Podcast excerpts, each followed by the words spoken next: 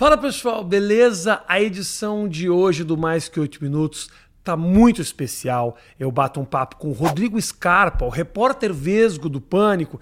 Ele que tá há três anos sumido da mídia, não conversou com ninguém, nunca bateu papo em podcast nenhum, faz tempo que ele não aparece e sai da toca então para conversar comigo. Eu fui até Miami, ou seja, eu fui até a toca dele para a gente bater um papo, um papo super honesto, que ele fala do pânico, fala da vida. É um papo que eu tenho certeza que você vai adorar, tá especial demais e esse é exclusivo, hein? Mas antes de você olhar essa conversa, eu quero que você conheça o meu novo parceiro aqui no Mais Que 8 Minutos. Deixa eu te fazer uma pergunta. Você tem uma loja ou serviço, tá pensando em vender pela internet, mas sempre acha, nossa, mas esse negócio de loja virtual é muito caro, é muito complicado, hein? E se eu te dissesse que você pode criar a tua loja virtual lindona em menos de 10 minutos e gastar muito menos do que você imagina, hein? Esse é o conceito da Nuvem Shop, meu novo parceiro aqui no Mais Que 8 Minutos. Nuvem Shop oferece as ferramentas ideais para você vender na internet, seja se a sua loja ela for, sei lá, gigante ou até mesmo super pequenininha. O processo é tão simples, mas simples mesmo que eu mesmo que nem manjo muito, estou pensando em montar uma loja do Mais Que 8 Minutos para vender umas camisetas, umas canecas pra galera que curte aqui, hein? O que, você acha? E faz o seguinte, faz um teste. Os primeiros 30 dias do serviço são completamente de graça. Mostre ao mundo do que você é capaz e crie sua loja online na Nuvem Shop agora.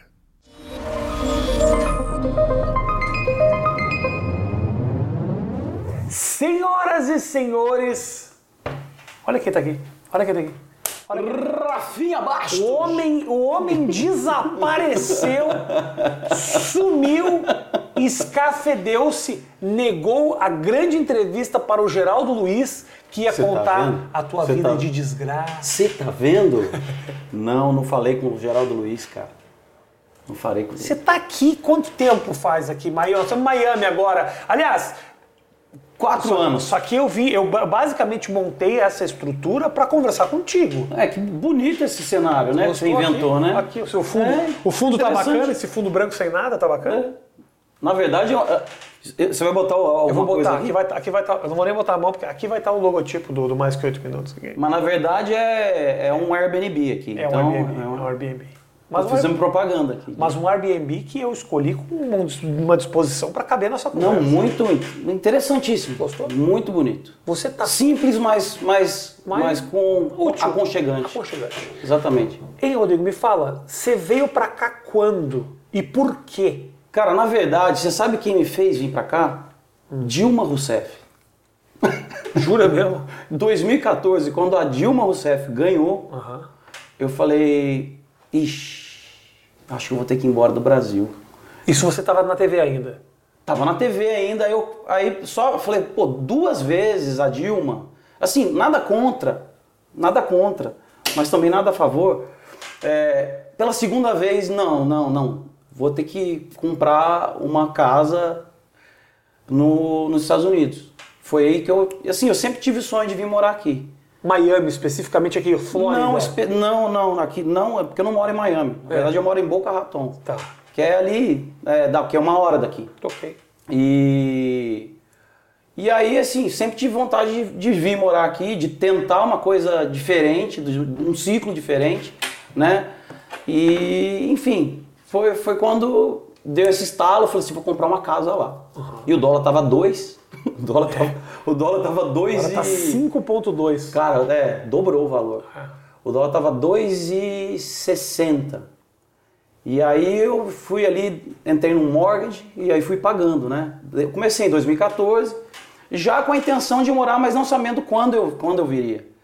E aí o que aconteceu? Eu, é, em 2017, o pânico já estava um pouco. Ali na, na Band já estava um pouco meio estranho, já estava com um cheirinho de que ia acabar. Capengando. Já estava com um cheirinho de que ia acabar. Tá. Aí eu falei, poxa, se acabar, eu vou, eu vou embora do Brasil. Se acabar, eu vou embora. Para tentar um ciclo novo.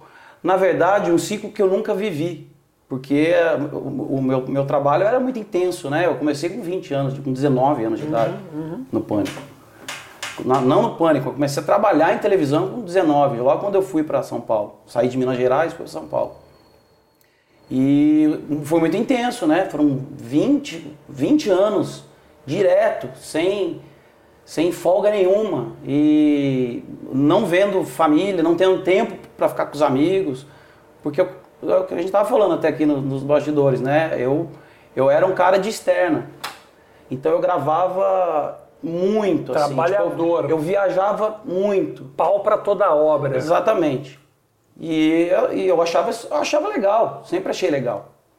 É, mas foram, fo- foram 15 anos, assim, incansáveis, de trabalho direto, assim, de muito trabalho. E com grandes conquistas, né? De, de ficando em primeiro lugar na Rede TV. Tanto que, que é um puta do. É um, pra mim é um, é um troféu. Nossa. ficar em primeiro lugar na Rede TV. É quase um sonho. Você não conseguiu lá. Mas não consegui- ninguém mais conseguiu. Ninguém Eu mais. acho, eu acho que a gente. João Kleber, de João em Kleber. Umas pegadinhas que ele fazia na madrugada, lá É de vez em quando ele pegava o primeiro lugar. É verdade. Não, que mais, cara? O, nem a o NFL conseguiu agora, não? Não, primeiro lugar, não. imagina. Não, não. Não. Cara, a audiência de televisão inteira caiu. As pessoas não assistem mais como assistiam. Eu naquela sei, tá todo mundo aqui, cara. É, Por isso que eu fiz. Isso aqui repercute de um jeito que você eu vai sei, eu sei disso. Eu Mas sei é- porque eu assisto. Você ontem me mandou um comentário sobre um negócio que você assistiu que eu postei Sim. ontem, ontem mesmo. Sim, que vo- você tava num, num conflito com a tua esposa. A tua esposa não, não queria, não quer morar aqui, né? Não quer. Ela não quer. Não, não é que não quer, não é que não, Não, ela não quer e você tem a tua carreira aqui, você tem o teu É. negócio aqui. Tá, estamos divididos. Eu- ah, se você vive mais ou menos isso nesse momento, Ana? Tua mulher gosta de morar aqui? Cara, é o seguinte, aqui os serviços eles são bem mais caros. Então, lá no Brasil, que a gente tinha uma funcionária para ficar É. com a gente lá direto, aqui a gente tem uma filha pequena, babá só de vez em quando é luxo.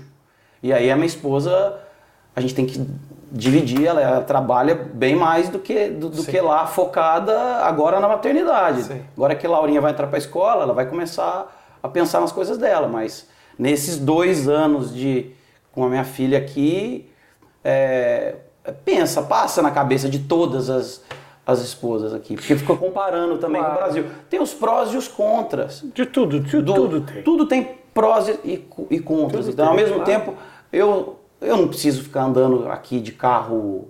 é, lá em São Paulo, a gente andava com um carro blindado, com medo. Entendeu? Às vezes pro Rio de Janeiro, aí tinha um aplicativo, um negócio do, de tiro. Você já viu esse aplicativo? Pô, eu ia ver minha. Que Eu ia, onde tá dando treta, é isso? eu, não, não, aplicativo de onde que tem tiro na favela, eu não sei É? o que, tem um aplicativo para saber isso. Pra você não passar na rota do- dos tiros, umas, sei lá, é, uma- uma- umas coisas. Você veio, você veio mais para buscar essa segurança de não se preocupar com isso também. um- sim, sim. Mas eu, eu, não, eu não sei, eu acho que a vida é. A gente não. Eu não, eu não. Eu não tô igual a tua esposa, assim, eu não sei se eu vou ficar pro resto da minha vida aqui. Mas que é uma vida boa e gostosa, é uma delícia. É, Vamos- uma- é muito bom. Rodrigo, vamos. Segurança, enfim. A gente tem muita coisa para falar, mas eu quero entender um pouco o teu começo, a tua história no começo. A sua vontade era trabalhar com comunicação? Você buscou isso? Sim. Na verdade, eu recebia, lá na minha cidade, eu recebia Que cidade? Itanhandu, Minas Gerais. Ok. Sul de Minas. Tá. Eu recebia umas fitas. Você é a grande estrela de Itanhandu. né? Itanhandu tem uma placa, uma placa com meu nome lá, mentira. Você é grande estrela. Não, eu recebi um negócio da. de- A chave da cidade. Não, da prefeitura. Você recebe uma plaquinha, Ah, você não sim. recebeu nas. nas- nas- não? Porto Alegre é grande demais para mim. Se Pô, fosse, eu fosse, cara. eu não sou o maior de Porto Alegre. Tem muita gente maior que eu. É, a Gisele Bündchen é de lá? Não, A? Gisele do Rio Grande do Sul. é. Ah, então. É, eu- é, se eu tivesse que escolher entre Gis- Gisele Bündchen e você, com certeza. Foi a escolha que o Tom Brady fez. Tom Brady fez essa escolha. Ficou entre eu e ela. É verdade. Acabou ficando com ela. É verdade. Mas então, e aí eu recebi umas fitas de, um- de uns amigos que moravam em São Paulo, do Djalma Jorge. E o Djalma Jorge era um programa de rádio que o Tutinha era o Djalma Jorge. O Tutinha é o dono da Jovem Pan. Olha que louco isso. Um- Anos depois eu fui, fui trabalhar, fui funcionário dele. E comecei a ouvir essa fita, e no meio da fita tinha umas coisas do pânico também. O dono da, o dono da, do, da Jovem Pan Que é o Tutinha, era o cara que era o apresentador desse programa. Djalma Jorge, show. Você nunca ouviu do Djalma? Sim, eu lembro, era muito conhecido. Não, Mina Aliança. Aqui é Djalma Lesões, Eleições. E era ele. Era o Tutinha. Ele era, o dono. era ele e o Emílio que fazia esse programa, antes do Pânico, inclusive. Tá. Aí no meio tinha também o Pânico de 1993, que foi o primeiro ano do Pânico. Primeiro ano de rádio do Pânico. E aí eu recebi essas fitas e falei, cara, esses caras trabalham com isso e ganham dinheiro, velho. Porra, eu falei, cara. Porra, dinheiro. Eu falei assim, o cara ainda ganha grana pra fazer isso, velho. Eu também vou fazer isso. Eu quero fazer isso com 13 anos. Com 13 anos eu já eu botei na minha cabeça e falei, pô, eu vou trabalhar com, com comunicação, com humor, com rádio. Você já era um cara divertido? Tímido. Aliás, vindo pra cá, eu tava morrendo de. Eu sou, sou tímido, cara. Eu não sou muito de dar entrevista, assim, mais por timidez Obrigado, também. meu irmão, por estar aqui, então. De- por, por timidez, não é por sacanagem nem nada. Aliás, eu tenho que ir lá no Carioca. Ó, eu tenho que ir lá no Carioca. Quando for pro Brasil, eu tenho uma lista já. Tá. O Carioca, tem que ir lá no Pânico, Aham. tem que ir lá no, no, no seu amigo, lá no Danilo O Gentili, Danilo. No Felipe Solari. Bom Felipe ver. Solari foi um dos primeiros. Me ligou, eu tava numa puta vibe assim, tipo. Eu não tava, eu tava numa outra vibe. Quando tinha acabado de chegar aqui. Obrigado por vir aqui, meu irmão, falar comigo, então. É, pois é, cara. Porra, Quatro anos obrigado. depois. Porra, obrigado, irmão. Quatro anos depois. A última entrevista que você deu foi pra mim e a primeira Foi. agora de novo tá sendo pra E mim. o último programa que eu fiz foi o Silvio Santos. Foi no Silvio Santos, logo quando acabou o pânico, depois eu fui no Silvio. Tá. E aí me conta, beleza, 13 anos, 13 anos eu recebi tímido, essa fita. tímido. Tímido. Tímido. E aí, assim, Ah. ouvi essa fita e falei, cara, eu quero trabalhar com isso. Aí tinha uma câmera VHS, umas, aquelas gigantes, sabe? Que tinha. Sim. Sabe? Enfim. Primeira geração de câmera caseira. Câmera caseira. Tinha um amigo meu que tinha, a gente pegou essa câmera Ah. e ficava fazendo entrevista na rua com os pagodeiros. E fazia uns filmes. Eu fiz uns, fiz uns dois filmes de trash. Chapéu do Diabo. que pena que não tem aqui pra te mostrar. Chapéu Fiz- do Diabo. Fiz o Chapéu do Diabo e tinha um outro, os irmãos gêmeos. Era eu, eu e eu mesmo Você atuando. eu atuando, com 13 anos. Aí eu falei, pô, é isso que eu quero fazer, cara. Comecei a, comecei a, aí comecei a ligar para a Jovem Pan. Falei, vou ligar para esses caras, Lá de Minas. lá de Minas. Vou ligar para esses caras. Vai que, né? Surge. Aí, enfim. Aí eu tinha umas ideias de ficar, ficar passando trote pro Sérgio Chapelin. O Sérgio Chapelin, ele, mora, ele, ele morava na minha cidade, Itanhandu. Aham. Aí eu ligava pro seu Chapelin, passava trote pra ele, gravava e entrava no pânico. A gente tinha uma vinheta minha. Ui, Tinha uma vinheta. criaram um quadro pra Não, você. eu fiz um. Ah, você. Eu fiz tipo um, um bloco dentro. do- quando eles atendiam, alô! Aí eu, alô, Emílio! Aí entrava a vinheta, a vinheta Rodrigo Scarpa. Que foi você que fez. E eu fazia. Eu fazia as vinhetas. Ninguém te pediu. Ninguém pediu. Ninguém pediu. Eu falei assim, agora vocês vão ver o- um quadro maravilhoso, Trote do Rodrigo. Aí entrava, Trotes do Rodrigo. Caralho, que maravilha. Cara, aí os caras desacreditaram. Os caras não entenderam nada. O, o- o Bola, você se negociado, fica ligando o dia inteiro aqui. Eu não- todo dia eu ligava. Todos os dias e todo dia tinha um quadro novo. Todo dia tinha uma coisa nova. Tinha trote, tinha piada, tinha as, as bobeiras. E, o- e o Emílio ficou doido, né? Falou, o Emílio falou, pô, esse cara. E ele dava gás, o Emílio deixava. Aí deixava eu fazer. E eu fiquei quatro anos assim, cara. De 90 e- Ligando com ligando de 94 até 98. Quatro O anos. que, que você fazia? O que, que era? Que, que a tua vida era o quê? Era estudar e ligar. Não, Era estudar. estudar. Ainda era. Ainda era... Era estudar, era, era estudante. Até quantos anos? Pô, 98? 14 anos, eu, era, eu tava tá, tá. no. Entendi, entendi. Você era moleque pra caralho. Moleque, 14 de 14 a 18 anos. Tá. Hoje eu tô com 41. Olha como olha o tempo que passou. né? E aí? Então, e aí eu ficava ligando, aí os caras gostaram, né? E de- deram esse gás. Aí tinha umas histórias também. Eu dei o telefone da casa do Bola. Meu, dia que eu for lá no Ticaracatica, lá, eu vou, eu vou contar e o Bola vai lembrar. Você deu o telefone do Deu Bola o no ar. telefone do Bola no ar, ao vivo. Descobri o telefone da casa dele. Era 65, 65 você lembra até hoje, 65, 65, 65, 65. Descobri esse telefone. Que eu ligava, eu ligava de. Ligava falando que eu era da, da revista Veja, que eu queria entrevistar o, o Bola. Aí eu descobri os telefones, cara. Pegava, por isso que eu passava os trotes. Claro que o Emílio ia gostar de você. Era, tudo que ele queria era um cara louco fazer um negócio desse. Passar telefone no ar, fudeu os outros. Aí passei o telefone do Bola, o Bola ficou puto da vida. Hum, até, cara, até depois, quando eu entrei lá na, na, na Jovem Pan, ele não acreditou, né? Mas, e dava, esse, dava o telefone, dava o telefone, e aí no outro dia dava um ligava, passava trote. Cara, os caras, o Emílio adorava, dava um puta gás, Uhum. o Bola odiava. E, meu, e eu fiquei nessa quatro anos, cara. Quatro anos, até que eu fiquei conhecido, hum, para os ouvintes da Jovem Pan, eu fiquei conhecido ali, naquele ciclo ali. Aham. E aí, logo depois disso, eu fui pro. Eu fui pra sair de São Paulo, de, de, de Minas Gerais e fui para São Paulo fazer faculdade de rádio e televisão. Foi aí que em 99 que eu comecei a fazer a faculdade de rádio e TV, eu, eu comecei a distribuir os currículos e onde que eu fui chamado para fazer estágio de promoção, colar adesivo na, na adesivo na, na- na- nos carros Foi no, na Jovem na Jovem Pan. Mandei currículo para vários. Mas eles te reconheceram? Não. foi- Disso? Do, foi dos assim. trotes? No... Ó que louco, cara. Teve um dia que eu, que eu, que eu liguei pro Carioca. Liguei pro Carioca, eu tenho essa ligação até hoje. Liguei pra ele, falei, Carioca, dá um jeito aí, não sei o que, eu tô indo pra São Paulo, vê aí o que, que dá pra você fazer. E aí eu acho que ele ficou buzinando na orelha do, do, do gerente de, de promoção lá, que era o Franco na época. E aí ele me chamou. Só que eu entrei pra fazer uma coisa que, na verdade, eu não queria, né? Eu queria, eu queria Tá entrar no ar, pânico. tá no ar, Eu né? queria estar no ar. Mas eu, na verdade, eu fiquei. Aprendi muito por trás das câmeras.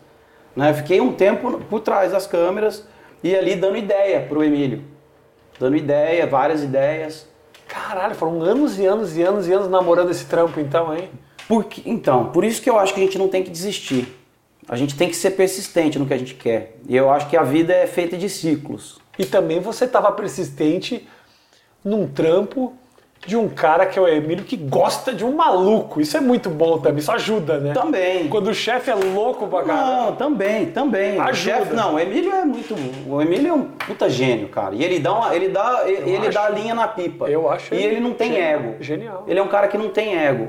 Se o outro tá Entendeu? brilhando, é bom pra ele. Ele acha, do- ele acha legal, entendeu? É um cara sem ego. Uhum. Eu acho o Emílio um cara muito foda. Eu também acho. Entendeu? E, e dá oportunidade pra todo mundo. Você já vê quantas pessoas já passaram por lá. E trabalhar com ele é tão legal quanto. Eu gosto, cara. Eu Gosto até. Assim, eu sinto. Vou te falar que eu sinto uma puta de uma falta da convivência do Emílio, do Carioca, da galera.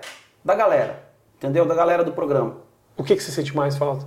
Essa convivência que você fala é o quê? As risadas? É, as não, ideias? é convivência, convivência. Essa, a- a- a- de estar ali todo dia, de, de fazer isso, eu acho muito bacana. E do Emílio, o Emílio é um puta cara que dá oportunidade, cara.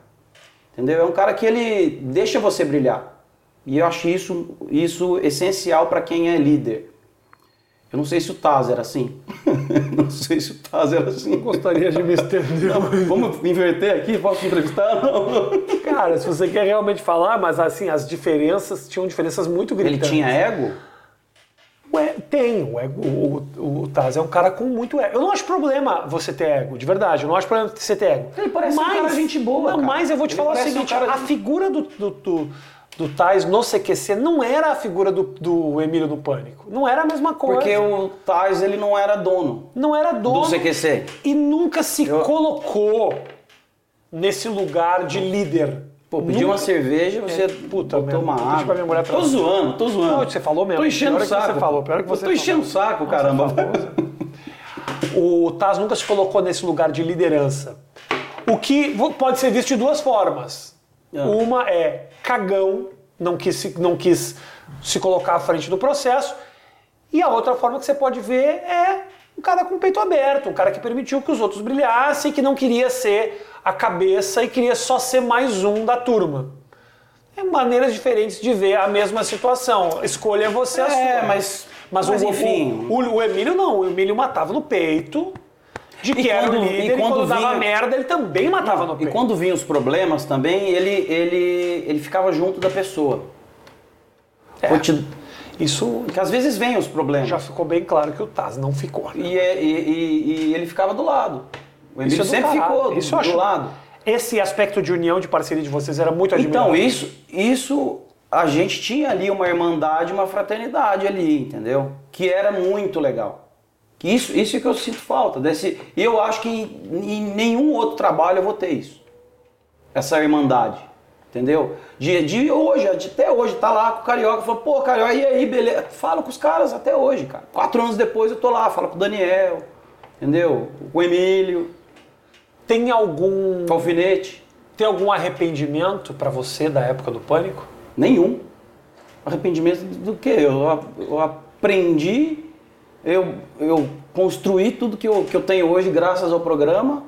Eu sou, eu sou, eu sou grato, assim, ah, muito grato. Alguma piada que de repente você fez que achava que não deveria ter feito? Ah, não, olha- então, ah, vou te pequeno, falar. Vamos pequeno. falar agora do- Arrependimento como um todo, obviamente você não tem, porque isso te construiu a vida, mas estou falando pequenos arrependimentos de escolhas, pequenas escolhas do dia a dia na- no, no trabalho. Eu acho, eu acho que o programa, na, na época que o programa foi exibido, foi uma época que tinha menos cancelamento, que tem hoje em dia, né? É, foi uma época interessante que todo mundo comentava sobre o programa na segunda-feira. Aham. Todo mundo era. Todo. Não tinha YouTube na época. Não tinha. Quando começou o programa em 2003, não tinha YouTube. YouTube de 2005, 2006. Não tinha YouTube. Um dos primeiros memes da galera foi a dança do Siri. É verdade. Antes de. Antes, pô, um dos primeiros, cara. Todo mundo fazia dança do Siri no Jornal Nacional. Era dança do Siri na. na, na- em todos os lugares. Aham. Entendeu? Então, eu vou me arrepender do Pânico, um programa que, que, que tem vários troféus. A gente já ganhou. Bom, o ma- o maior troféu foi ganhado, foi ganhado da Globo na Rede TV. Para esse foi o ma- maior troféu. foi top. Esse eu falo, eu vou falar pro, pro meu filho, eu vou falar O que, pra que minha era? filha. O que, que passou da Globo? Passava direto, na verdade. né? Passava, passava. Foi uma do Fantástico, cara. É, eu sei. Do Fantástico. Que era uma coisa surreal. Que ano Era- que era- ano era isso? Era a época das sandálias da humildade do Jô Soares. Era muito Sandálias da humildade do. do... Sandálias da Sandálias Humildade. era uma novela, né? Sandálias da Humildade era maravilhoso. Pô, Sandálias da humildade com o Clodovil foi. Jô uma- Soares, cuzão. Isso eu faço questão de deixar isso claro. Pô, é um comediante que se leva a sério, que não entra na piada dos outros. Ah, bundão. Velho bundão. Tá dito aqui. Eu faço. Você não vai falar, eu falo. Porra. Cara, eu, eu, Carioca acho. ficou chateado mesmo com. De verdade, na época que, ele, que o Jô Soares não. Eu não falei isso com o Carioca. Puta, eu entrevistei o Carioca duas vezes, já não toquei nesse assunto. Ah, Que ele o, ficou. o Jô Soares deu aquele, aquela cortada no Carioca. Ele ficou, mas, mas a gente, tudo que acontecia com a gente transformava em novela, né? Então o Jô Soares não quis, pra gente foi ótimo, porque pô, Melhor então ainda. vai atrás dele pra, pra ver o que, que vai acontecer. Aí criava aquelas histórias, aquelas locuções do Emílio. Veja bem.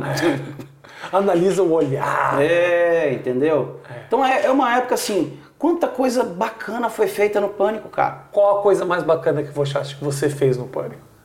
A mais bacana, É. entrevistar o Silvio Santos. Pra mim. Pra, foi mais bacana pra mim, na verdade. Porque eu entrevistei umas 15, umas 20 vezes o Silvio Santos e o Silvio Santos não dava entrevista pra ninguém. Ele só dava, ele só dava entrevista pra gente, cara. Aí, eu juro, as pessoas iam atrás do Silvio e não conseguiam, ele ficava quieto, não falava. Mas quando chegava eu e o Ceará lá, ele dava entrevista, cara. Por que você acha isso? Não sei, eu acho que ele gostou da gente, cara. Tanto que depois ele, ele fez uma proposta pra gente ir lá pro SBT. Pra Lá, quem? pro- não pra gente, eu e Ceará, pro Pânico. E por que não rolou essa mudança? Não sei, cara. Eu não sei se, se já tinha fechado com a Band, se já tinha acordado com a Band, mas foi bem naquela época que a Rede TV não estava pagando a gente. A Rede TV ficou uns três, uns três meses sem pagar a gente. Mas eu sou muito grato também à Rede TV. O Silvio Santos, então, ele quis levar vocês pro SBT. Ele quis. Tinha muito a Lembra cara. uma época Tinha que eu acho que ele tava. Não sei se ele tava com dor, uma coisa na garganta. Eu não sei o que que era. Uma época aí que eu acho que ele queria a gente ainda pro horário. Pro horário do, do, do mesmo horário, do domingo. Ele chegou aí lá na Jovem Pan. O Silvio Santos foi na Jovem Pan para tentar fazer o contrato. Teve um dia que ele foi lá, acho que o Emílio foi na casa dele. Tem, tem essas histórias. E não- Ali de bastidores, né? Você torcia pra rolar? Eu sempre gostei, eu gostei desse, eu, eu gosto do SBT.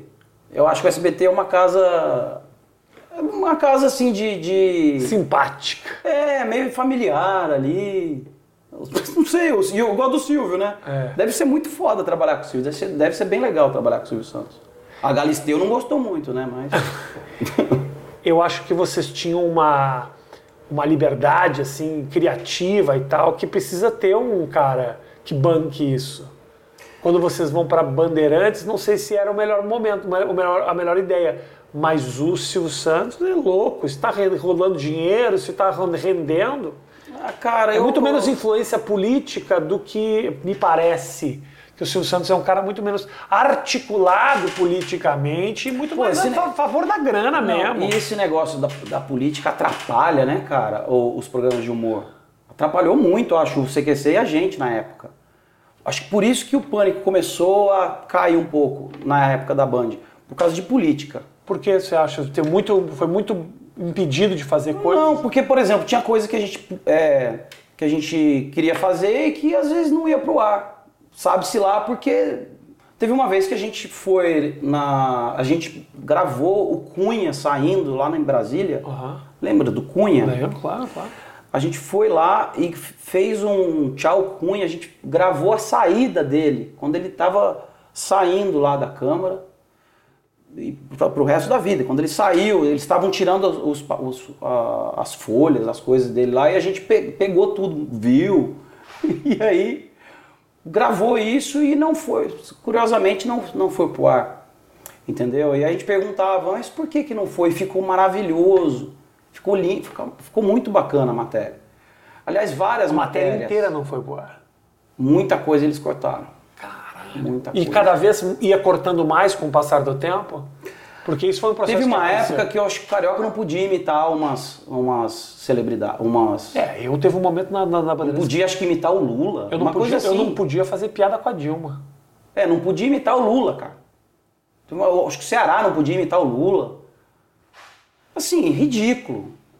Assim, uma censura política ridícula. Acho que por isso que eu comecei a pegar um puta ódio também de, de, de Dilma, quando Dilma. Quando a Dilma Juntou tudo. o juntou, eu falei, porra, cara, eu não posso entrevistar essa mulher. Não posso, foi entrevistar e chegava o segurança, pá, dava um, e aí não ia pro ar, alguém lig- misterio- misteriosamente chegava uma ligação lá, não, não vai pro ar a, a sua entrevista com a Dilma. Não vai pro ar. Aí eu falei, pô, eu comecei a pegar, fi- ficar meio puto com isso aí. Falando em política, pra mim um dos momentos mais foda da história do Pânico O susto do, o susto o do susto que você deu no Serra, irmão. Cara, tem isso Foi na... um bagulho impressionante Cara, de engraçado aqui. Tem isso na. Deve ter aí, né? Deve ter aqui na, no YouTube. Eu vou botar o certeza. link na descrição pra galera. Eu vou botar. Os editores sempre esquecem, mas vê se você lembra colocar na descrição. Hum. O susto que o, o Vesgo aparece do nada e quase mata o, o, o Serra do coração. Você imaginaria que o Serra seria um cara que passaria susto nos outros. Mas ele toma um puta de palhaço desse. Eu olhei, não, na verdade, eu olhei pra cara dele, me assustei e assustei ele junto, entendeu? Eu olhei, ah! acabou ele sendo assustado. Porque o Serra, o Serra tá vivo, tá, Tá vivo. Semi. Tá, semi. ele tá, ele tá, ele vai, vai ser alguma coisa do, do, do Lula também? Não, acho, acredito que não. Gente, que, que tá, outra coisa também que eu fiquei chateado que eu vim pra cá, essa, essa que- assim, tá tudo muito mimizento, não tá? O que, que você fala? Digo, por exemplo, Cance- muito cancelamento de tudo. Bom, é- Assim, tudo, vir, tudo virou uma. Se, se você falar qualquer coisa, você vira. Você virou racista. Aham. Se você falar qualquer coisa, você virou homofóbico. O pânico não teria como existir agora, né, cara? Eu acho que não. Eu- não, não, depende. O pânico existe. Ele tá lá na Não, Jovem o Pan. pânico na TV do jeito que era. Do jeito que era. Imagina, cara. Não, ia ter um monte de cancelamento de galera. tipo, Irmão, to- só, todas. só É. o que rolava com as paniquete ali, esse. E hoje em dia, Ah, sim, mesmo sim, elas indo público, muitas delas vão publicamente Elas foram, é. dizer. Eu, mas, mas pra mim não tem problema. Algumas putas, hoje vira, vira chave, fala que era abuso, abusado e tudo mais. Eu acredito que deva ter algumas que devem de- de dizer isso. Mas muitas delas vão a público para falar: não, não, não, aquilo ali a gente sabia que estava participando, sabia onde estava se metendo, vida que segue. Mesmo assim, hoje essa casa cairia. Mesmo com ela se colocando a favor da. da Eu, eu, eu acho que tem, tem alguma. No final ali do pânico, eu acho que estava muito sexualizado o negócio. Então, assim, incomodava as pessoas, inclusive a gente também, que estava lá. E vocês conversavam isso? Sim, às vezes sim. Falou assim, pô, está. Só que, assim, cada um pensava de um jeito, né? Muita gente. E... O Pânico tinha uma coisa, desculpa te interromper, que era muito absurdo, que o Emílio tava falando, tipo, gente, agora nós vamos no... Enquanto ele falava, a imagem era um rabo rebolando. Então, isso, isso. Era um isso. rabo assim, ó, que você via. Isso, isso, Você uhum. via o, o- a, liga- a ligadura de trompa da pessoa. Tava, tava, É, tava pré. Eu, eu, eu acho que isso aí não precisa. Isso aí não precisava. Eu acho, eu, opinião minha. Porque não, não usava isso no começo. No começo a gente zoava isso. No começo a gente zoava. No começo a gente tinha a mulher. Por que, que era a mulher samambaia? Era uma crítica a essas mulheres que ficavam na, na Parada, você... parada sem fazer nada. Mulher samambaia. Era uma crítica. Isso foi no começo. Depois a mulher samambaia Mas virou- aí, mas sabe o que, que é também? Eu entendo, eu entendo os caras. É que a televisão aberta, os jovens da TV aberta começaram a ir pra internet. Quem ficou em casa? Tiozão. Os tiozão tarado. Sei lá. É uma teoria também, eu não tenho. Não, mas a molecada assistia muito também. Mas a molecada começou a migrar pra internet depois. Isso também. Isso também. Estamos falando ali do, do, do, come- do final ali já, né? Do final ali. Que são algumas coisas que começaram a, a- a- a sentir o cheirinho de que o negócio ia, ia, ia acabar. Entendeu? Quando. Como é que foi essa conversa do programa acabou? Na verdade, a gente ficava sabendo pela. Quer mais água, meu irmão? Não. Mas, Na, na verdade, a gente ficava sabendo que eu tô tomando pra caramba, né? Não, não. Melhor não, se fosse cerveja. mais, bebe mais. Viu? Deixa... para, cara. Pedir Para. Não faça isso. Não faça isso, vai. Meu amor, faz um favor. O Vesgo tá me enchendo o saco Ô, carioca. porque quer cerveja. Traz uma cervejinha Ó. pra ele aqui, por favor, se você estiver por perto. Cadê o seu patrocínio do Não tem, não tem Uber patrocínio. Eats? Sou muito, sou muito cancelado pra ter patrocínio. Mas vai lá. Mas você sofreu um monte de Ah, cancelamento, isso aí, né, cancelamento é minha história. Mas me fala, me fala, você, vai Não, lá. então, mas é, é que a gente parou lá atrás do, do ouvinte e não, e não continuou essa história, a gente né? continua, a gente continua. É que é assim, a gente vai e volta, vai Tá, volta. tá. Mas me fala do fim do, do, do pânico. Então, a gente já estava sentindo esse cheirinho de que poderia acabar. Não foi oficial ainda. A gente ouviu um, uma- um boato e aí saiu na imprensa. Quando saiu na imprensa, a gente, sei lá, saiu no Flávio Rico, esses caras aí. As porras saem antes da imprensa do que a gente fica sabendo. Exatamente. Eles, acho que eles têm algum canal lá dentro da Band e já sabia. Então saiu o negócio. Aí, pô, a gente chegou pro Emílio e falou, pô, que história é essa aqui? Pô, não tô sabendo. Por enquanto tá. Não tem nada oficial e tal, não sei o que. Até o dia que rolou oficial. Ele chamou todo mundo lá, fez uma reunião com todo mundo e falou, poxa, o programa ano que vem não vai, não vai renovar ano que vem. E a gente ficou sabendo disso acho que em julho. Ainda a gente ainda trabalhou uns seis meses sabendo que ia acabar em- no, no outro ano. Como é que foi pra você ouvir isso? Já que você Cara, tava- que louco. Você tava desde o começo. Não, né? olha que maluco. Não, pra mim foi. Eu não, não gostei, óbvio. Fiquei triste pra caramba. Eu, pô, desde, desde o início, eu nunca saí do programa. Eu, eu vim pra cá, mas eu nunca saí do programa. Tenho portas abertas lá, a hora que, tipo, sei lá, voltei pro Brasil, deu portas abertas lá. Eu acho, né? Eu acho, né, Emílio?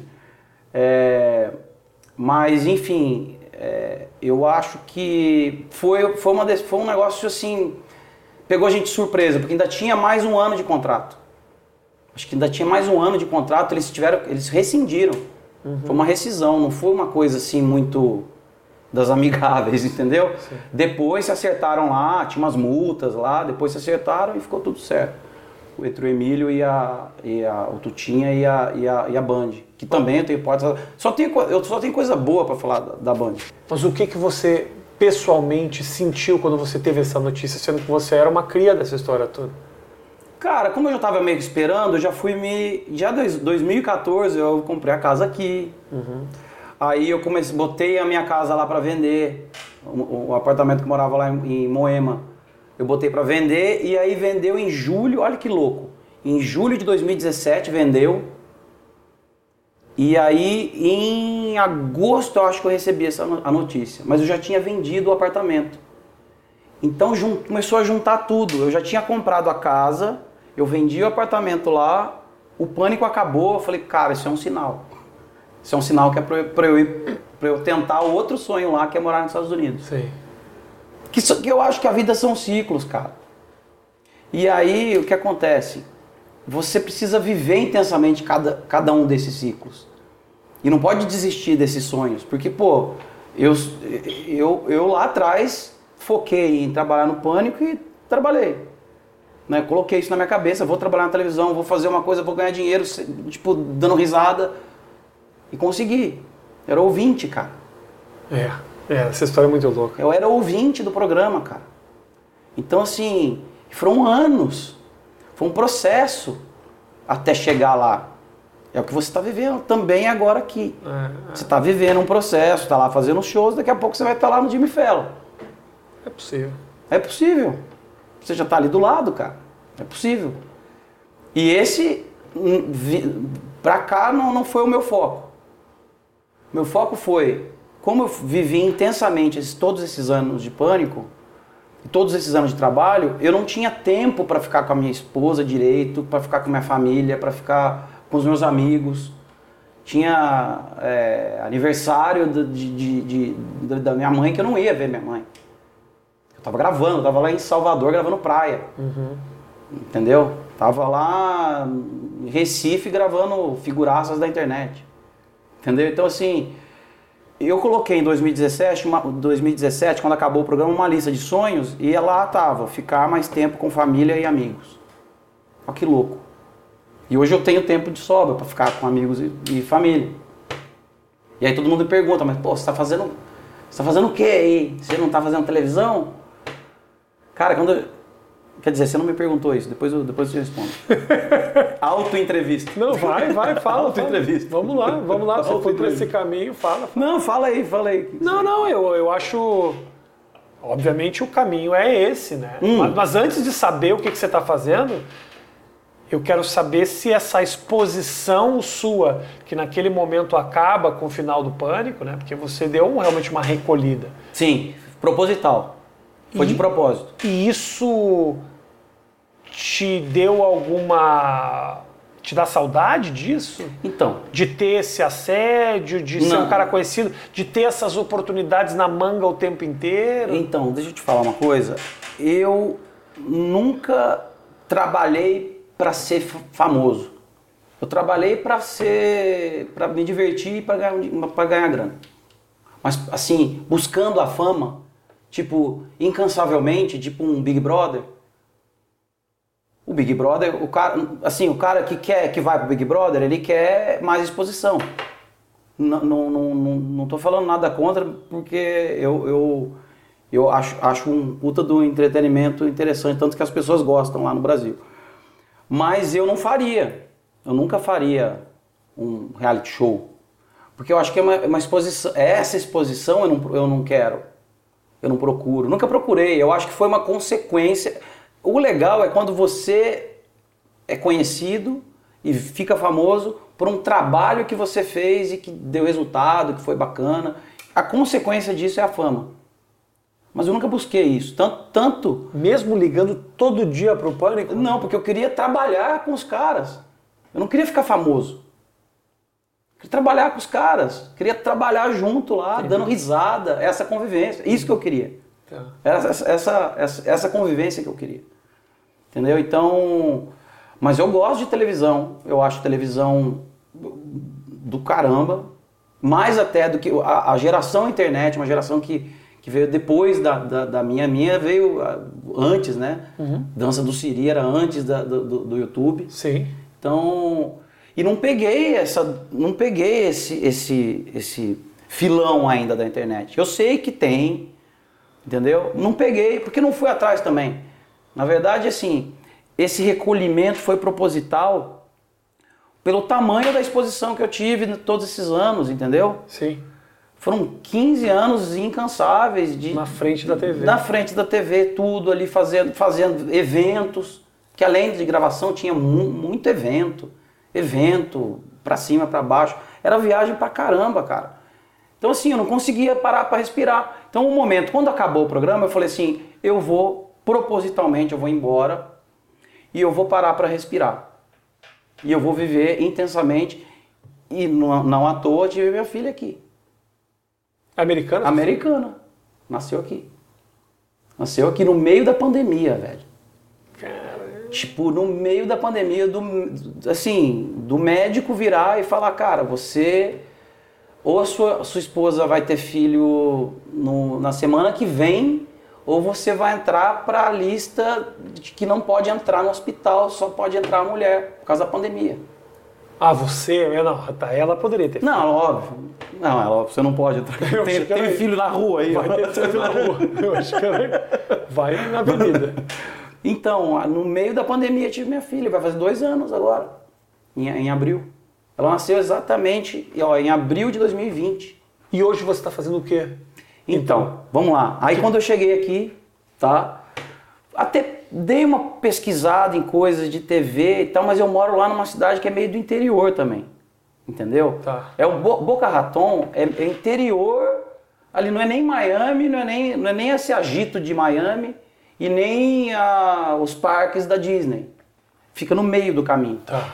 Entendeu? E ali, é, eu tô numa casa ali de, um, de um condomínio bacana pra, tipo, pra criar filho é muito legal, tipo, as escolas são boas, é, segurança, é, assim, eu saio com, com, com, a, com a minha filha sem, a gente deixa carro, porta de carro aberta, às vezes a casa fica aberta, entendeu? Sai um pouquinho, deixa a casa aberta.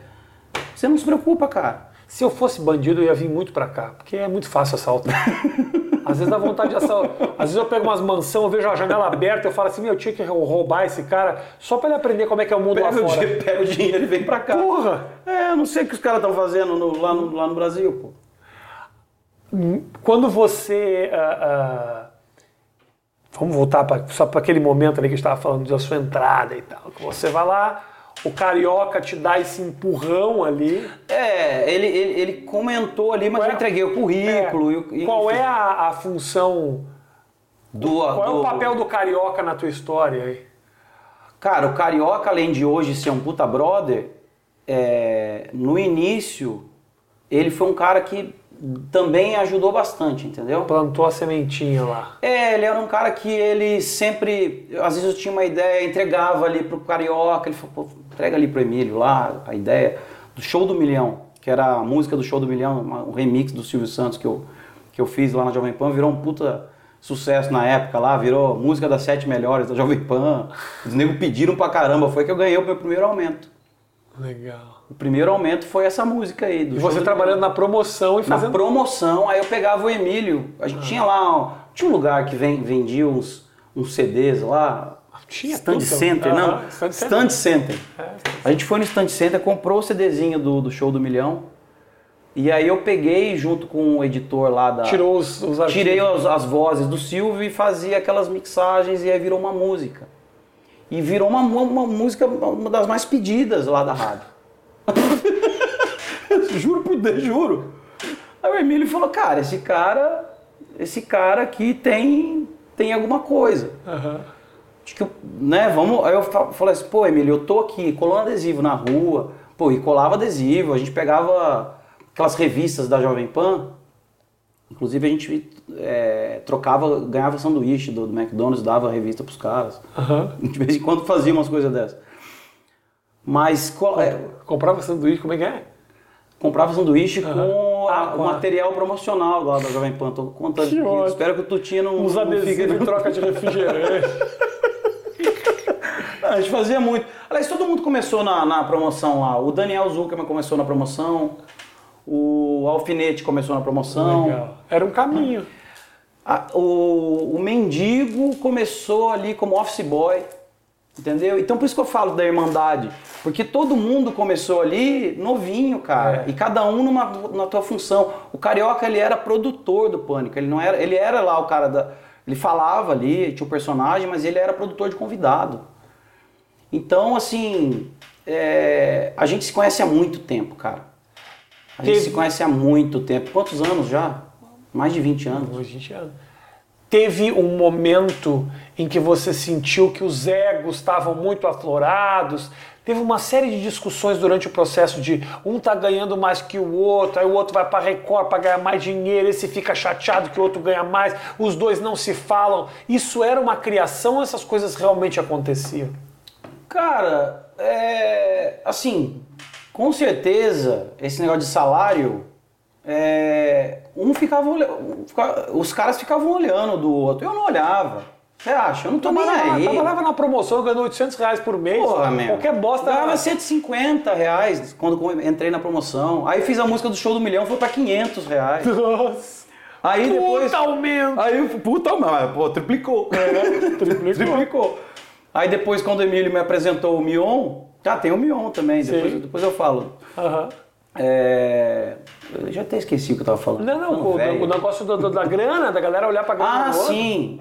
Não, isso acontecia, cara, mas não da minha parte. Eu não tava nem aí, tipo, eu queria eu queria estar feliz, claro, ganhar bem, e entendo quem quem batalhava para é, para ter o melhor salário, mas eu acho que isso aí era uma negociação que era meio eu acho que era um pouco pessoal ali, cada um ia lá negociava o teu salário. Entendeu? Às vezes não, às vezes na época tava Vesgo e Silvio, aí ia lá eu e o Ceará para negociar. Aham. Entendeu? Depende muito de empresário também, porque um tinha um empresário, outro tinha outro empresário. Ge- é, Eu, a Sabrina e o Ceará era do mesmo empresário, era a Karina Sato. Aham. Que aliás, Karina Sato, tenho muita saudade de Karina Sato. Ela é muito legal. Muito gente boa. Eu muito, conheci ela já. muito do bem. Do. Como é que era a tua parceria com o Ceará? Você Cara, sou era- amigo dele até hoje. Era cara. teu amigão mesmo? Muito. Gravando. Como é que era essa dinâmica de vocês dois gravando? Assim, vocês se conheciam muito, assim? Não, cara, a gente foi se conhe... Na verdade, a gente se conhecia da- quando eu era da promoção na Jovem Pan, né? E eles tinham uma, ca- uma casa que eles ficavam lá, que eles moravam. Ca- O Ceará, o Carioca e o Carlinhos. Moravam num pardieiro, que a gente chamava. Que eles moravam ali do lado da, da, da- da Jovem Pan. E de vez em quando a gente ia lá, cara. Uma vez eu fui lá dormir num, num- Eles não tinham cama, me deram um saco de lixo pra eu dormir. Juro, dormi dentro do saco de lixo. Me dá aí o saco de lixo e vou dormir aqui. Então assim, a gente tinha essa. essa, essa que eu falo da Irmandade. Então, Mas aí na rua, como é que era essa parceria? Então, era muito bacana porque eu era o cara mais, que nem o carioca fala lá, o desbravador, né? De, mais maluco, assim, de fazer as, de fazer as loucuras. Às vezes ninguém tinha coragem de fazer, eu ia lá e fazia. Os caras, não, isso eu não vou fazer. Eu deixa que eu faço. Tipo o quê? Tipo, dar um malho na Roberta Miranda. Esse cara, que absurdo, o cara precisa de coragem pra ir. Não, pô, eu vou te falar, eu tomei sete caipirinhas pra fazer isso. Ah, meu Deus. So- é, os bastidores. Eu tomei sete caipirinhas. Que foi uma época Olha que que eu grande, grande precisava... corte. Tomei sete caipirinhas pra dar um malho na Roberta Miranda. Excelente corte. É maravilhoso esse corte. Tomou sete caipiras? Não, o que acontece? Ninguém me conhecia nessa época. É. Né? Eu tinha acabado de entrar no, no, no pânico. Tipo, eu e o Emílio falou, vai lá, vão lá nas festas lá, porque os artistas não vêm aqui. Vai lá, vocês lá, e vai o Vesgo lá, e vai, vai você de fantasia de Silvio. Foi assim, meio sem querer, cara, que surgiu o Vesgo e Silvio. Tá. Tá? Foi uma, uma, uma coisa assim que a gente precisava dos artistas, A gente precisava dos caras e os caras não iam lá na Rede TV. E a gente tinha que, de alguma forma, levar esses caras pro programa. Então, como que a gente levava os caras pro programa? A gente ia nas festas. Só que ninguém também era um programa, da, programa lá que não dava audiência na Rede TV, dava um, dois pontos na época. Tinha acabado de começar. Uhum. Então os caras não davam moral pra gente. A gente ficava só do lado de fora. E aí, nesse de ficar do lado de fora, que foi legal também isso aí. Que é o lado B das festas. É mostrar assim, o artista É. quando ele tá chegando, quando ele tá saindo. E eu ficava até o fim. Tipo, a gente ficava. eh, Eu lembro na época do CQC, vocês saíam antes das Ah, é? festas. Ah, Vocês é? eram os primeiros a sair. Aí eu falava assim: não, vamos ficar até o final, porque a gente vai pegar o que você, que você não pegou. E pegava mesmo. Pegava aí os caras ficavam. Acho que ficavam putos com vocês lá. Pô, vocês não ficaram até o Eu final. não fazia festa, mas sim. Eu tinha, Sim, tinha. eu, sei, eu já, já ouvi muitas vezes falar isso, que o pânico ia E a gente ficava até, o fim. até o fim. Porque no fim você pegava os, os caras saíam breaco da festa. E às vezes, às vezes a gente pegava umas, umas frases, umas coisas engraçadas. Era muito mais legal o pós-festa do que o antes da festa. Teve é o alguém, segredo. teve alguém que falou com você que você nunca imaginou que iria conversar contigo? Que você foi com o microfone e o cara topou. Você fala, ué, olha, que legal. O Mas Cid Moreira. Não, Cid Moreira. Não, Cid Moreira. Ah, nunca imaginei que eu o Cid Moreira, até vocês falarem com o Cid Moreira, ele era o Cid Moreira. O Sim, pânico sim, que transformou o sim, Cid Moreira. Ah, sim. é o Cid, não, é o Cid. É, é, que o é. Cid era um puta Não, e louco. hoje, hoje ele. Com o Instagram todo mundo ficou humanizado, né, cara? O Renato Aragão virou dançarino. Eu. triste aqui.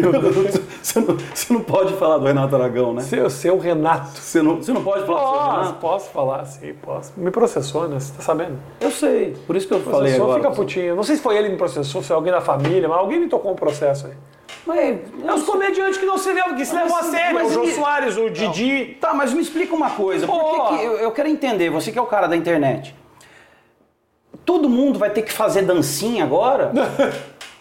Não, é sério, me explica. Não, não, Por que, que aquela não. porra. do- é, é, Não. Toca aquela música da Beyoncé, aí todo mundo. não, não. Aí todo mundo faz isso. O que, que é isso? não cara? precisa, não precisa. Não, mas eu quero saber. Esse, esse é o novo entretenimento? Acontece o seguinte. Esse é o novo entretenimento. Me explica que eu sou velho. Explico, Tô Rodrigo. velho. Rodrigo, é o seguinte. Tô velho. Hoje em dia, as Ah. pessoas não têm mais criatividade. Então, o que elas fazem? Elas reproduzem o que os outros já estão fazendo. Então, se criam essas tags, essas trends, em que você vê a dança do cara é. Aí você fala, beleza, essa é a dança. Quando vê, tem 978 milhões de pessoas fazendo. Então, por isso que eu tô falando que a dança do Siri é precursora de tudo isso. ó. total. Tá vendo? É total. Total, é mesmo. Ué, o que, que era a dança do Siri? Era uma dança que todo mundo. e Todo a mundo dança do Siri é precursora do TikTok. do TikTok. Aliás, a gente deveria ter lançado um aplicativo, dança do Siri, ia virar, pessoas. ia virar o próximo TikTok. Nossa senhora, vocês iam fazer muito sucesso. Cara, esse, por isso que eu, eu não me arrependo. Do, o Pânico tem um monte de coisa bacana, cara. O negócio de, de, de, de- O que a gente fazia de não mentir, mas criar uns factoides que as pessoas acreditavam e que era muito legal. Também conhecido como mentira. Também conhecido como Ok, mentira. Tudo Também bem. conhecido como tudo pelo entretenimento. Tudo pelo entretenimento. É, o mundo de Andy. E- O mundo de Andy, você já assistiu? Mas eu, eu, eu ouço muito você falando, o Pânico tinha coisas muito legais, tinha coisas muito legais. Eu tenho a impressão que você tem vontade de defender o Pânico. Porque, não, não, defender def- o Pânico... Defender do quê? É exatamente por isso que, isso que eu tô te perguntando. Defender do quê? Defender do quê? Porque, por isso que eu tô te falando. Eu, eu, eu ouço muito você falar, o Pânico tinha coisas muito legais. Bom, eu sei que ele tinha. Mas por quê? Porque existe alguém falando que não tinha? Não sei, você pergunta. Não, você. Não, eu não. Você, você perguntou, falou assim, "Ô, você- o que, que você não gostava, você se arrependeu? Eu falei, não, de Mas, nada. mas eu- quando eu pergunto de me arrepender, quando do arrepender, É. não é das piadas que se fez. Caguei, eu acho as piadas do caralho. Eu tô falando o seguinte, talvez uma coisa que você deixou de fazer, entendeu? Não era, minha pergunta não era se arrependeu porque tem coisas pra se arrepender. É tipo assim, uma matéria que você deveria ter feito que você passou pra outra e foi do caralho. Um dia que você ficou doente, falou, puta, eu tô gripado, não vou, mas aconteceu um negócio foda. O arrependimento ele não nasce só da, O arrependimento da de- repercussão negativa, não é de, isso? de, de não poder. Uma puta de uma gostosa que queria transar contigo, você não comeu. Tem milhões de maneiras de você se arrepender nessa vida. A época de solteiro minha do, do, do pânico foi boa. Ah, é? Tu comeu um Foi muito pessoal? boa, foi muito bom. Transou com uma galerinha? Não, Uma vez eu. uma- não, enfim. Ok, ok. Uma vez eu tava numa festa, Ah, era a festa do Frota. Tá bom, isso aí não- você não, você não precisa... Festa da Sexy, do- revista Sexy, lembrei agora. E aí? Festa, eu com 20 anos, 20, 18, 19 anos. Os caras que moram. eu- No começo do pânico, eu morava num. junto com os, com os amigos de Itanhandu. Aí de repente, às vezes eu aparecia lá com umas. com essas convidadas aí do. do- tava lá gravando da, da, da Sexy. Aham. Aí aparecia lá, uma vida de solteiro. Aí chegava com umas putas gostosas, lá, os caras não entendiam nada. Capa da série. Os caras os cara não, os cara não entendiam nada. As capas da Mas Sexy- assim, época As capas sol- da Sexy sempre foram muito mais gostosas que as capas da Playboy. Mas deixa eu te falar, época a de, Sexy era top. época de solteiro. Época de solteiro. Ninguém- e ninguém tá que depois, que depois, cara, depois, eu- assim, tanto que eu dava um monte de selinho, vai, Fernanda Lima, na Hebe, dava selinho na Dercy Gonçalves, dava Dercy- selinho em todo mundo. Mas depois que eu comecei a namorar, aí eu fui começando a aumentar a faixa etária dos selinhos. Pra não rolar muito estresse dentro de casa. Até porque a sua mulher não ia, não ia tipo assim, que absurdo você dar um selinho na Hebe. Ela não ia dizer isso. Não, ela, ah, nossa, que bonitinho, É. que, gracinha, que gracinha. É, é. Mas agora a Fernanda Lima, aí rolava um ciúminho, rolava um ciúminho, mas ela já me conheceu já, eu já dando selinho já. Então ela, ela entende. Mas você entendeu o que eu falei a respeito do negócio do arrependimento? O arrependimento não tem, a- pra mim, eu acho que as pessoas que olham o pânico hoje, as coisas que o pânico fez hoje, as, as coisas que o pânico fez lá atrás com o olhar de hoje é muita sacanagem, porque é tirar de contexto. O contexto era é, igual, outro. é igual pegar lá o Didi Mocó falando com. Ó, trouxe tua cerveja, tua filha. Ó, minha filha chegou. Tudo bem? Oi, pequena. Traz Vem a cá. cerveja aqui. Senão esse alcoólatra, ele vai, vai me matar aqui. Traz a pequenininha aqui. Vem cá. Cara, eu vou tirar. Fica à vontade. Eu vou tirar tão Eu não calor. bebo, né, amor? Dá as duas pra ele, que é alcoólatra. o menino. Não, mas não pode fazer propaganda, né, da cerveja. Pode, pode. Aqui não tem Pode? problema nenhum. Fica à vontade. Estela tua. É. Tome a sua cerveja. Tá bom. Ai, pequenininha, que linda sua filha. Que bom que puxou tua mulher. Legal, né? Você viu? Abriu? Conseguiu abrir? Não abre, Meu cara. amor, você abriu ou não abriu? Abriu. Ah, abriu. Abriu agora. Cara, que calor. Pera aí. Fica, fica. Tira Vou a pegar, minha, vou pegar minha filha. Tira a jaqueta, pega a tua filha, fica à vontade, nós estamos em casa aqui. Peraí. Ó, Não sei, lembrando, Eu tô em maio. só vou pedir pra você fazer o seguinte, já que você, enquanto ele pega a filha, já tem muita gente que assiste aqui o Mais Que 8 Minutos e não é inscrito no canal. Então você faz o seguinte, você clica pra se inscrever e aperta no sininho pra ativar a notificação. Peraí, deixa eu tirar a cerveja e trazer a minha filha. Peraí. Ela veio, ela veio com um guarda-chuvinha porque ela estava tomando um drink ali na, em Miami, estava tomando um, um, um, entre- um Metropolitan. Oi, pequena. A primeira entrevista dela. Oi, pequenininha. Laura, Tá tudo bem, Laura? dá tchau pro tio. Ele é feio, Tudo né? bem, deixa eu tirar esse microfone, que ele nem funciona. Esse microfone é cenográfico, não estava dando nada diferente. Não funciona? Não, tá funcionando o teu. Ele. Oi, pequenininha. Eu nem me reparei. Por que, que eu tô de lapela e tem um microfone? Isso aqui é cenográfico. eu fiz isso só para não perder a identidade visual. Dá tchau pro tio. Tudo bom, querida? Hein? Tá com Quando, vergonha? quando- quando você pergunta o porquê que eu vim pra cá, você tá vendo? Pra dar prioridade pra esse ciclo. Entendeu? Que era um ciclo que eu sempre sonhei de ser pai, família. E eu não tinha tempo disso. Entendi. Por isso que ele, nas outras, os outros filhos que você teve, você acabou não assumindo. Não, Filhos no Brasil inteiro. Entendi. Imagina, mas então. Você quer falar com a titia? Quer? Quem é a titia? A mulher dele? A Ô esposa amor, dele? ele tá chamando você aqui. Tá ela chamando a mesmo. titia. Gost- Gostou de você, ó. Dá tchau pra ela. Vou acabar tendo eu um por causa dela. Ela falou, a titia. a Deixa eu te titia." falar, vocês têm que ter o filho de- logo de Eu vocês aqui, ter, já como cidadão americano. Eu já. quero ter, eu quero fazer que nem você, assim, Então, pegar e então deixar faz. já ter um parto aqui. Por isso que eu trouxe a minha esposa aqui pra. Você não teve medo de ter o parto aqui, de tipo, não saber quem é o médico? né? Eu não, não, não tive parto aqui, foi minha esposa que teve. Você não teve medo de ter Por parto isso aqui? que o pânico acabou! Pô, caramba, a pergunta que o Mas cara você faz. não pô. teve medo de tipo médico, porque, por exemplo, Pô, foi parto normal, cara. Parto normal. Aqui é parto normal. não tem esse negócio. Não, até tem, mas o médico prefere o parto normal. É, prefere parto normal mesmo? Prefere. Eles acham que o parto Eles a- ser normal Ah. é uma cirurgia muito. Uma cirurgia. É, é uma cirurgia, na verdade. O Brasil, na verdade, que tem esse costume. A minha irmã, a minha irmã é doula. Doula é a mulher que acompanha a, a, a, a, parturiente, que é a pessoa que vai ter o parto, eu acho que é esse o nome. Cara, você nem sabe, ela, ela teve E ela falou que no Brasil é tipo cesariana. Então, ela teve o, o- cordão umbilical Jura? no pescoço no, dia do nascimento, que era uma coisa pra gente ficar emocionado, a gente tava chorando de nervoso, cara. Mas deu tudo certo. Deu tudo certo, de- graças a Você Deus. é muito bonita, Laura. Tá. Ela falou, tá. Tá? Tá, você Ela é tá? muito bonita. O que, que você tá, olhando? com- Tá encarando? com- Tá bravo? ó? O tio é feio? Tio é feio? Tio é, É bonito? feio? Tio é bonito? É? Tio é mais bonito que o papai? É, melhor não falar. Os- Quem, Acho que cala, quem cala consente. Acho que ela tá se assustando Deixa você. Deixa eu tirar, botar Deixa ela. a pequenininha lá, vai. Deixa, eu- deixa eu deixar ela com a mamãe lá. Isso, É. deixa ela, deixa. O Vesgo é meio hiperativo, não é? Ele não é meio. Eu imagino esse tempo todo você, que você tava aqui, que você tá aqui, fazendo suas coisas, mercado financeiro, essas coisas. Sim, sim. Tem algum lado teu que se sente. Você não tá jogando a tua criatividade? Sim. meio Inquieto. Sim, sim. Às vezes eu sou. Às vezes sim. Mas eu- aqui eu fiquei menos. Aqui eu me tranquilizei mais. Cidade de praia. Entendeu? Se eu tô.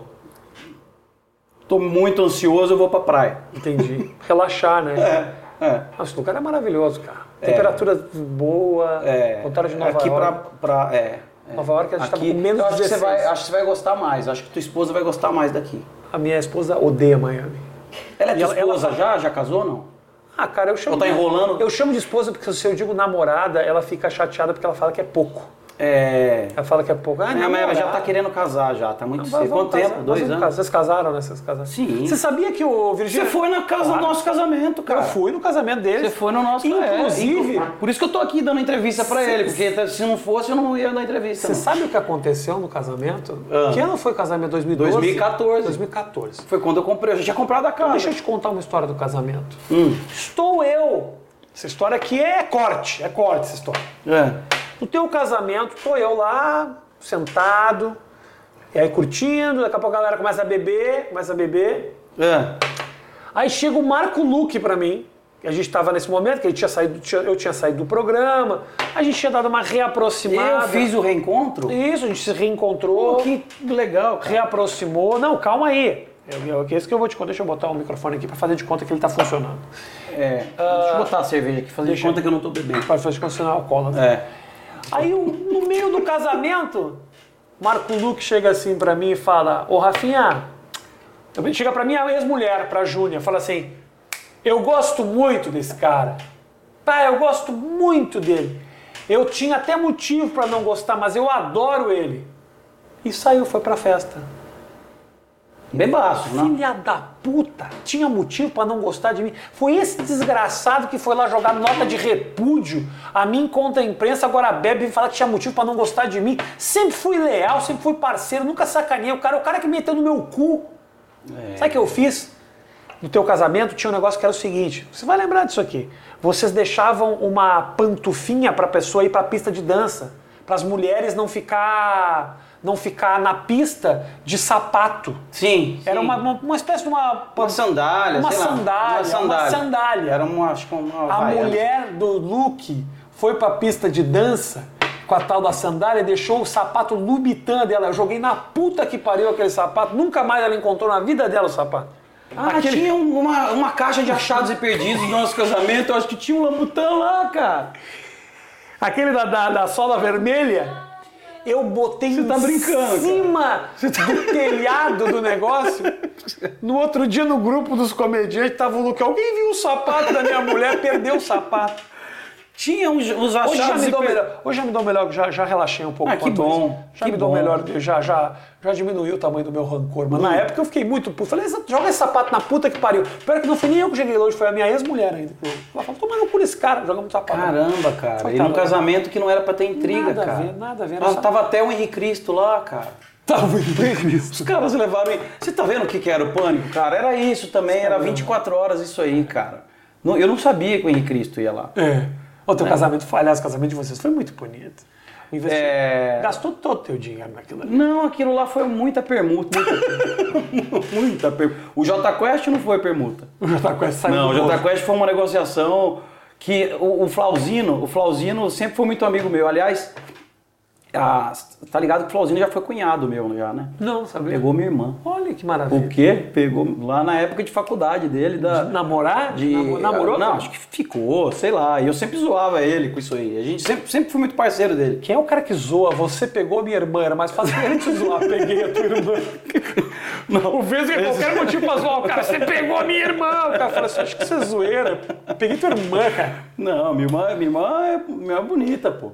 Imagina, o Flauzino é um, é, é um ídolo da música brasileira. E aí, cara, eu tinha que negociar, fazer umas reuniões, re- negociar com o J Quest, né? E não era só com o Flauzino, porque se fosse só com o Flauzino, seria mais fácil. Tava resolvido.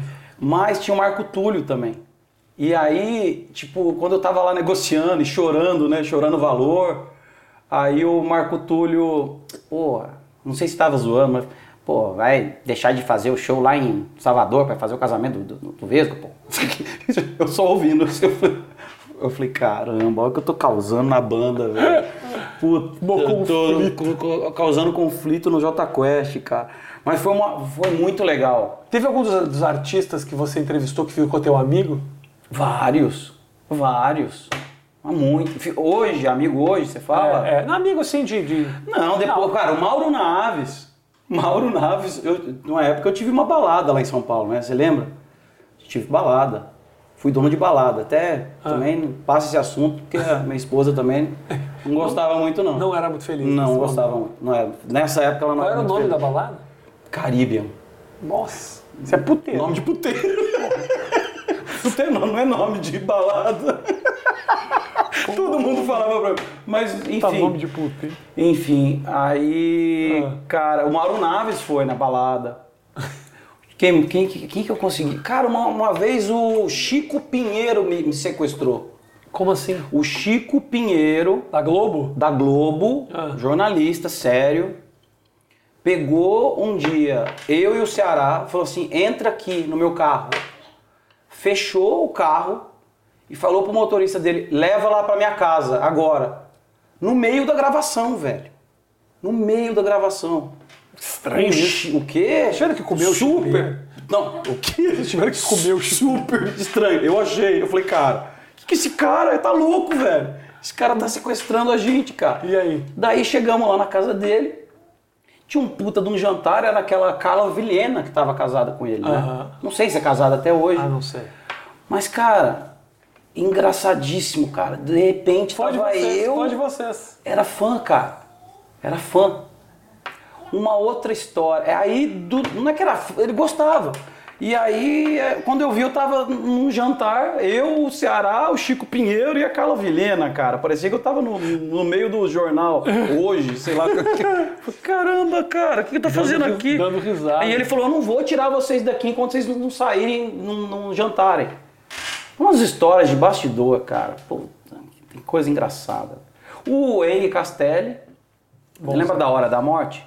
Lembro, claro. Lembra? Lembro, lembro, lembro. O Henry Castelli já foi uma Hora da Morte, um dia. Quando ele era um ator Ele era quando ele tava na Globo. Jura? Eu não sei se eu poderia falar isso. Ele tá contratado ainda da Globo? Não, acho que não tá, não. Se ele não tiver, não vai ter problema. Não, não tá, não. Mas se ele, se ele tiver contratado da Globo, a Globo vai, a Globo vai mandar ele embora. Não vai. Não, mano, não aparece. Não, não, não é. Mas não aparece. Mas fez por quê? Porque ele queria Porque ele gostava. Ele falava, cara, esse Hora da Morte é muito legal. E eu era um dos Hora da Morte, né? Era eu, no começo era eu, Carlinhos e o Vinícius. O Carlinhos tá. Pô, eu fico sabendo das notícias aqui também. O Carlinhos tá procurado no, no- no Brasil. Negócio de pensão. né? É, eu não sei, eu fico. Então, eu, não- eu fico sabendo das coisas aqui. Ele eu perdi, perdi o contato também, por motivos óbvios, né? Eu até falei com ele esses dias tal, mas ele realmente. Se a polícia não consegue encontrar, vai você conseguir. Se você conseguir, avisa a polícia, então, porra. Descobre e fala, ó, acabei de falar com o cara aqui, vocês, não conseguem encontrar, você quer que eu trabalhe de investigador nessa porra aí? Cara, que eu tô suando aqui, velho. Cara, então quer dizer que dava pra estabelecer uma relação de amizade com esses caras. Várias, várias, cara, com vários artistas. A Suzana Vieira adorava a gente. Cara, uma galera da Globo, a maioria gostava. Não, o Pô, Henrique, você sabe o quantos Henrique processos... Castelli, o Henrique Castelli fazer o pânico de máscara é muito Não, bom. isso é muito bom. E é real, cara. Isso é muito maravilhoso. É real. A gente era amigo dos caras. A gente sempre foi muito. Eu fui sempre fui muito amigo do Bruno Galhaço, da, da mulher da, da mulher dele. Ele estava casado, acho que com a, com a Camila Rodrigues na época. Quem mais? Ah, uma galera, cara. Uma galera, porque a gente fazia festa toda semana. Então a gente via essa galera toda hora. Aquela Mariana Rios, no começo do, do- do- da carreira dela, quando ela tava na Malhação, ela sentou uma vez pra tomar uma com a gente. No início, bem no início. Então assim, a gente tinha muita amizade com a galera. Eram poucas as pessoas, eram poucos. Os que. Era um ou outro que era chato, entendeu? Tá. entendeu? Que tinha, que vinha e vinha o processo, entendeu? Mas eu, pessoalmente, tomei um processo só, da Luana Piovani. Um. Eu odeio Luana Piovani com todas as minhas forças. Pois é, eu Por esse, esse eu, eu gostaria de dizer, porque eu faço piada da Luana Piovani há muito tempo e, e tudo começou porque eu fiquei raiva desta merda aí. E eu nunca falei isso publicamente, porque eu faço piada todo dia da Luana Piovani, mas começou com esse bode que eu fiquei quando ela começou com essa putaria com você. Cara, mas eu gosto, eu gosto da Luana Eu não gosto, é chata para um caralho. Eu gosto dela, eu dei flores pra ela, cara, na praia. Não, obviamente você ali tinha Mas que... por isso que ela, por isso que ela processou, porque eu fui dar flor pra ela na praia. Isso não tem o menor cabimento, cara. Você ganhou esse processo? Não, tá rolando ainda. Ainda? Tá, demora, ixi, tá lá. Como é que começou o negócio do Piovani? Começou com as sandálias da humildade. Lá atrás. Sandálias da humildade. E se as pessoas soubessem que basta você aceitar a porra da sandália que não vai sacar. a Cicarelli, ela calçou a sandália e ficou humildona, cara. Acabou. Ganhou os seis dedos, que aliás ela é um das factoides lá. Aquilo é maravilhoso. Os seis dedos foi um negócio maravilhoso. Você sabe disso, Virgínia? Que a Cicarelli tem seis A dedos? Daniela Sicarelli Não no pé. no pé. Eles fizeram um negócio muito louco. A gente descobriu que ela tinha seis dedos. É, é isso. O Luana Fala pra ela. Piovani. Fala pra ela Não, isso. vai da, Luana, da Luana. Fala da Luana. E aí? Não, eu não posso falar da Luana, Não não, pode quero. por causa do processo? Não, porque é chato, Ah, tá cara. bom. Não vale a pena. Pra quê ficar falando de Luana Eu falo, eu Piovani? não, eu não gosto de você. Cara, eu dei flor pra ela e ela ficou brava. Tá pra caralho. Dei flor. Por isso que eu torço pro tal do o Pedro Scooby, que é o ex-marido dela, tá no Big Gente Brother. boa. Eu torço pra esse cara ficar até o final, porque quanto mais tempo ele fica lá dentro, mais é longe gente- ele fica dela. Ele é gente boa. Eu torço pra esse menino. Esse E menino ele foi lá, me deu a mão na praia, me cumprimentou e ela pegou a, ramalhete de flor lá e jogou pra longe, não sei o quê, e fez um puta do. Pro programa é maravilhoso. Não, mas enfim, mas em 15 anos só tomei esse processo. Pessoalmente, só esse. Você tomou um processo e uma porrada na E, tua um- cara. e uma, uma, uma orelhada, uma, uma orelhada, é, foi na, pegou na orelha. Pegou na orelha, dois. é o que o Caroca falou, eu era o desbravador lá, que ficava lá na frente. E as, falava as coisas, é, é um, as pessoas lembram só das coisas ruins. Por isso que eu falei pra você, o Pânico tem muita coisa legal. Mas eu sei que tem, você não precisa nem me dizer isso. Então, mas, mas as O pessoas. Pânico é genial, Mas as pessoas só lembram das coisas Ah. ruins. Ó, filha, tem que ficar quieta aí. As pessoas não só, não só lembram das coisas ruins, você tá muito enganado. Não, a imprensa, a maioria das Ah, mas pessoas. Não, você que imprensa, assistia. A imprensa. Você, você que assistia, você imprensa. sabe que tem, Tinha, coisas maravilhosas. Sim, tinha, tinha coisas ali que, que depois viraria tipo um TikTok da vida, entendeu? As coisas que vocês faziam na praia, as pessoas, muita gente hoje olha isso como, nossa, que absurdo, que abusivo, que ofensivo. A turma que estava participando na praia adorava participar daquilo. Não, a gente só, só exibia quem, quem tava afim Quem de, tava de quem brincar. tava afim de brincar, mas esse era o fair play, entendeu? Total. Amor. Amor. Ela vai dar o celular pra ela. Ah, pequenininha, ela é linda, tua filha. Hein, ah, mas um, voltando a, a- a- o, Não, o- o episódio, o episódio Pescotapa. O, Pescotapa. O Pescotapa foi do Netinho, não foi do Fazano. Dois, foram dois. Ah, você, foi, você tomou os dois. Eu tomei os dois, cara. Eu tomei os dois. Do- Um foi em 2014, logo quando eu comecei, tava bem, bem novinho. E pra mim foi uma surpresa, porque chegar pra um cara e falar faz anos que eu não te vejo e tomar um, tomar um na orelha, um moleque de 20 anos, eu achei uma covardia do tamanho do mundo. Hoje vendo, né, se fosse hoje, eu acho que eu acho que talvez, não sei se eu revidaria, mas eu era muito novo, cara. Tinha 20 anos. Um, um cara desse tamanho, gigante, do teu tamanho, com uma mão gigante, deu um pescotapa na minha, na minha orelha. Do nada. Do nada. Entendeu? Então foi uma covardia do tamanho do mundo, cara. Você não processou, né? Não. Eu me lembro que eu acho que eu falei, se eu não me engano, eu falei foi com a. Suzana com a, com a Rosana Herman. E ela falou que você tinha que processar. Então eu não processei, não processei, Eu acho que ela falou mas deveria. Porque depois, quando aconteceu do Netinho, eu processei e ganhei. Entendeu? Porque uma coisa é você não gostar de, de, de, de uma entrevista e falar, meu, não me entrevista aqui, beleza. Que não aconteceu, que ele sempre fala nas entrevistas dele que ele, que ele, que ele falou isso, ele não falou, mentira. Falou que você tinha sido racista. Não, é, o cancelamento já começou aí. Para. Entendeu? Para. Eu, pro, pra ele, o que, que eu falei? Pro, quando é que você vai abrir o seu canal? Entendeu? O que, que tem de, de ruim nisso, cara? Quando você vai abrir o seu canal? E ele tava para abrir o canal dele de, de televisão. Ele tinha um canal para abrir de televisão. Foi a pergunta que eu fiz. Netinho, quando você vai abrir o seu canal? Pá! Tá bom, né? Eu fui embora, fui embora triste de novo, cara. Então assim, Na hora que acontece isso, o que, que você sente? Pô, tipo, tem fui um. pro hospital, cara. Fui pro hospital pra ver, entendeu? Se tava tudo bem. Tipo, Assim, não é uma coisa agradável pra ninguém, entendeu? Nem gosto de lembrar disso. Então não vamos falar disso, Nem acho que isso aí é uma coisa nem vamos falar disso. relevante. Mas, mas as pessoas lembram, engraçado, as pessoas lembram. E isso é assim, a vida é assim. Você tem, por exemplo, o, o- o- Brasil joga lá, tem vários jogos. O que, que as pessoas vão lembrar? Do 7 a 1 Ah, sim. Entendeu? Ah, não. Mas ah, isso é do ser humano isso aí. Você mesmo, cara, a tua Claro. história. A tua história, você tem tanta coisa legal, você fez tanta matéria bacana no CQC, Claro. o que, que os caras vão lembrar de você? Da piada da Vanessa. Que chato, cara. Lembra. É chato até hoje. Oi, a piada lá da Vanessa. Entendeu? Então assim. Mas eu acho- Mas por que, que as pessoas são assim? Você- Você acha? Ah, As pessoas gostam de desgraça? não. Eu Não, acho que as eu acho- gostam eu- de ver sangue. Eu acho que eu tenho um pouco de culpa nessa, nesse, nesse problema. Tá? Que é, eu fiz piada disso pra caralho. Faço ainda piada disso. Eu brinco com isso. A minha maneira de. Você não esqueceu disso a até minha, hoje? Não, minha, não é que eu não me esqueci, mas a minha maneira de lidar com isso é tipo, eu vou zoar pro resto da minha vida. Ah, sim. Só que na hora que eu tô zoando, eu tô relembrando. Mas o silêncio também faz parte.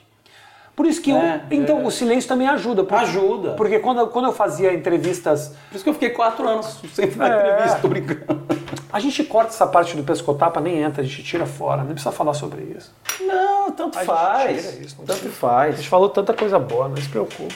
Tanto faz. Pode deixar o que É. você quiser. Não, não, Porque- tenho, não tenho meias palavras. Não, porque, porque é, é, eu entendo isso, mas assim, eu também eu passei a entender um fenômeno. Quando eu fazia o talk show, volta e meia tinha um artista que falava: Ah, a pessoa está muito feliz de estar aqui. Ela só pediu para não falar desse assunto.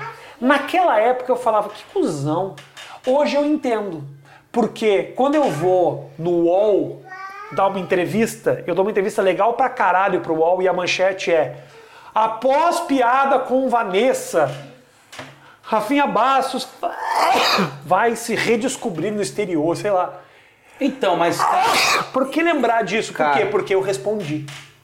Porque quando me perguntou, eu falei. Talvez a melhor coisa que eu tivesse pra fazer era dizer, ah, disso eu nem falo. Cara, mas eu, eu fui pegando também bode de entrevista por causa disso. Porque você, não adianta nada, você vai lá, dá uma entrevista e o cara escreve o que ele quer.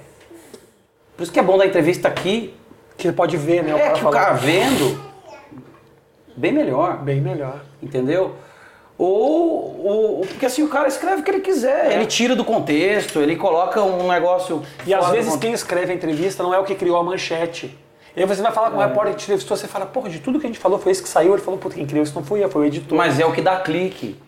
É o que dá clique na, na, na, na capa. É tudo, tudo é business, cara. A maioria das coisas é. Por que, que eles gostam de desgraça? Porque desgraça vende mais. É. Aí eles vão botar o clique da desgraça, entendeu? Hoje, quando as pessoas te encontram, que são fãs da tua carreira, o que, que elas lembram? Quando Ah, lembra. Lembra da desgraça. Lembra, da- Lembra. Lembra. Ixi, vou, vou mandar, vou falar lá com o Netinho. Tipo, A maioria lembra, lembra de desgraça. E lembra das coisas, pô, gosto muito, gostava muito do que você fazia. Você tem que voltar. Você tem que voltar pra televisão. O que, que você tá fazendo aí? Uma galera fala, o Carioca, os- o, o ex-empresário, o, Ca- o Carim, Sato. Pô, você tem que voltar pro Brasil, você tem que fazer, cara. Né? Ah, ela tá preocupada. Ela- que- ela tá que- preocupada, que pode porque- ganhar. O dinheiro tá indo, né? É, ela tá preocupada. Não, não, tamo, tamo. Mercado financeiro tá. Aê, É, mercado jovem. financeiro. Mercado financeiro tá.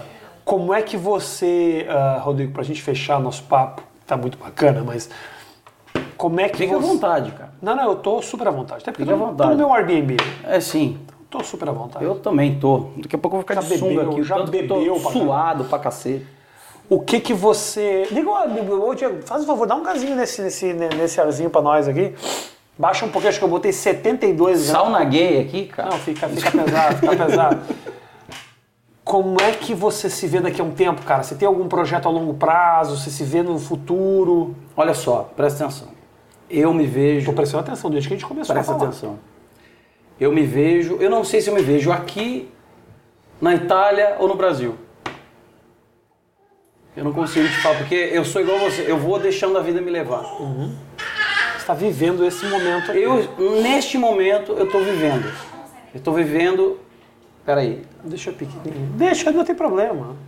A galera sabe que é, é a filha do, do Vesgo que tá falando, tá tudo bem. É, é, mas tá vaza, é, que é lapela aí, deve vaza mais, né? Não é esse Olha o aqui. cara, tá- é, Não é é, é. Pô, o cara não trabalha mais em televisão, mas manja dos Paranauê. Cara, mas assim, eu gosto muito de televisão. Eu acho muito legal. Eu acho muito legal. Por isso que eu nunca digo nunca. Porque se tiver uma puta de um, de um projeto legal pra fazer, eu vou fazer, entendeu? Mas eu não tô com esse foco agora. Por conta de, de, fa- de família, inclusive até morar aqui não, é, é algo que não é tão simples assim. Ah, Sim. Não é tão simples assim. Tem uma puta burocracia. Tem uma puta burocracia. Né? De visto.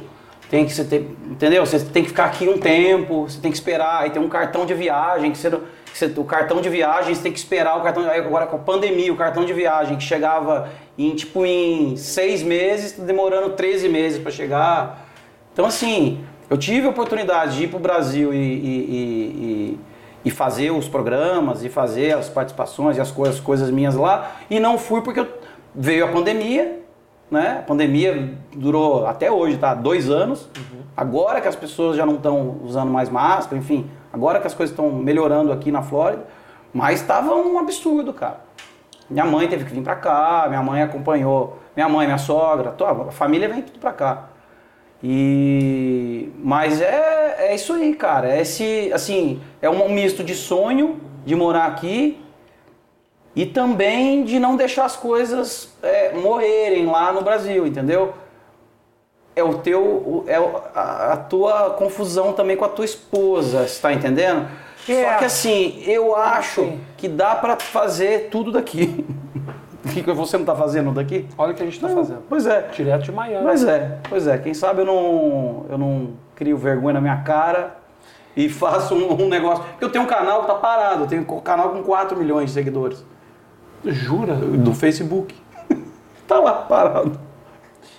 Cara, o que eu vou te falar é o seguinte. 4 milhões de seguidores no Facebook, 1 milhão no, no Instagram e 6 milhões no Twitter. O YouTube é que eu não, não, não foquei.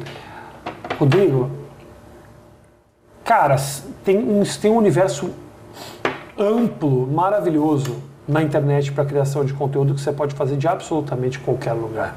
Então, assim, Eu sei. Ficar na dependência ou esperando que alguma coisa ou se no futuro role na TV, a TV Não. é o lugar Eu sei que a eu acho é- que, puta, cada vez mais vai perdendo força. Não, não, eu sei disso, eu sei disso. Mas o meu foco nesses quatro anos não foi voltar para a fama. Porque eu também curto esse anonimato. É uma delícia, às vezes, você estar numa, numa, numa festa e, e não ter aquela muvuca que tinha lá, entendeu? Então aqui eu consigo, eu consigo ter um pouco de vida, que a fama tira também. A fama tem o ônus e o bônus. A fama, você ganha muito dinheiro, você ganha muito dinheiro, você ganha, você ganha status, enfim, você tem tudo de graça, tudo permuta lá no Brasil. Você vai lá no. Enfim, você não Roupa, paga na roupa, Roupa, comida, é, festa. recebidos, festas, é que é um assim, se para mim o confortável é ficar no Brasil. Esse é o confortável, mas eu gosto de desafio. Eu gosto de desafio. Eu falei, não, eu vou morar lá Boa. e vou ver qual é. E você tá feliz? E eu tô feliz. Eu tô feliz, cara. Eu tô feliz. Que bom, meu irmão. Puta, eu não posso, não sei como te agradecer. Imagina, aqui. velho. Imagina. Caralho, fico muito- você. Fico muito feliz de você ter vindo aqui bater esse papo Não, você, cara, e quatro anos depois, eu preciso, ó, vou deixar bem claro, preciso, Fala, fala, preciso Fala falar, aqui, ó. Fala pro carioca aqui, vai. preciso ir no Ticaracatica, mas aí também eu preciso estar tá, lá no Brasil, porque eu gosto de entrevista do, É. cara a cara, assim, né? Remoto não. Pela internet é, é estranho. Quero ir lá no, no Felipe Solari, que foi o primeiro podcast. Você já entrevistou o Felipe O Felipe é Solari? bonzinho. Não, não, vou, vou, vou atrás. Vá atrás, foi um, Acho ele foda. um dos primeiros podcasts lá do, do Brasil, é o do Felipe Solari. E, Ele não, o podcast dele é muito legal. e o Danilo Gentili, velho, que, que eu preciso ir lá. Porra, eu, eu- saí meio.